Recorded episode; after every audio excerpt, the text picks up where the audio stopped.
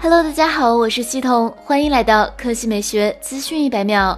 据华为消费者业务 CEO 余承东此前透露，全新一代华为 P 四十系列旗舰将于今年三月份在法国巴黎正式亮相。现在有最新消息，近日有外媒晒出了该机在海外的售价信息，貌似比此前的传闻便宜不少。据外媒近日报道的信息显示，全新的华为 P 四十的起售价为五百九十九欧元，折合人民币约四千五百八十五元。值得注意的是，前作华为 P 三十起售价为七百九十九欧元，P 三十 Pro 起售价为九百九十九欧元。这样一比较，如果此次的传闻属实的话，那么即将亮相的华为 P 四十系列售价要比前作便宜不少。在这一一片涨价潮的当下，是十分难以想象的。其他方面，根据此前曝光的信息，华为 P 四十系列将有望提供 P 四十、P 四十 Pro 和 P 四十 Lite 三个版本，均将采用开孔全面屏设计。其中 P 四十和 P 四十 Lite 将采用直屏设计，而 P 四十 Pro 将采用双曲面屏设计。此外，前两者将搭载麒麟九九零芯片，外挂八龙五千基带，支持 SA、NSA 双模五 G。相机方面，P 四十将后置三摄，而 P 四十 Pro 则更为激进，将后置六千四百万主摄加两千万超广角加八百万长焦加 TOF 徕卡四摄，支持十倍光学变焦。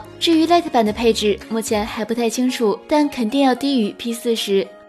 二月二日消息，据外媒报道，Redmi K 三十 Pro 可能会采用弹出全面屏。外媒爆料称，Redmi K 三十 Pro 放弃了挖孔屏方案，使用的是升降全面屏方案。之前，小米集团中国区总裁、Redmi 品牌总经理卢伟冰表示，挖孔屏将是二零二零年手机的一大趋势，升降全面屏将会变得非常稀少。尽管升降全面屏占用内部较大空间，但是做成一台五 G 旗舰也并非没有可能。Vivo Nex 3 5G 便是一台升降全面屏的 5G 旗舰。和挖孔屏相比，升降全面屏正面呈现了接近真全面屏形态的视觉效果。核心配置上，K 三十 Pro 将搭载高通骁龙八六五旗舰平台，支持 SA、NSA 双模五 G。此外，Redmi K 三十 Pro 还有望配备 UFS 三点零闪存及超级快充、双频 GPS 及全功能 NFC。当然，Redmi K 三十 Pro 的价格将极具竞争力。卢伟冰不止一次强调，Redmi 要死磕极致性价比。好了，以上就是本期科技美学资讯百秒的全部内容，我们明天再见。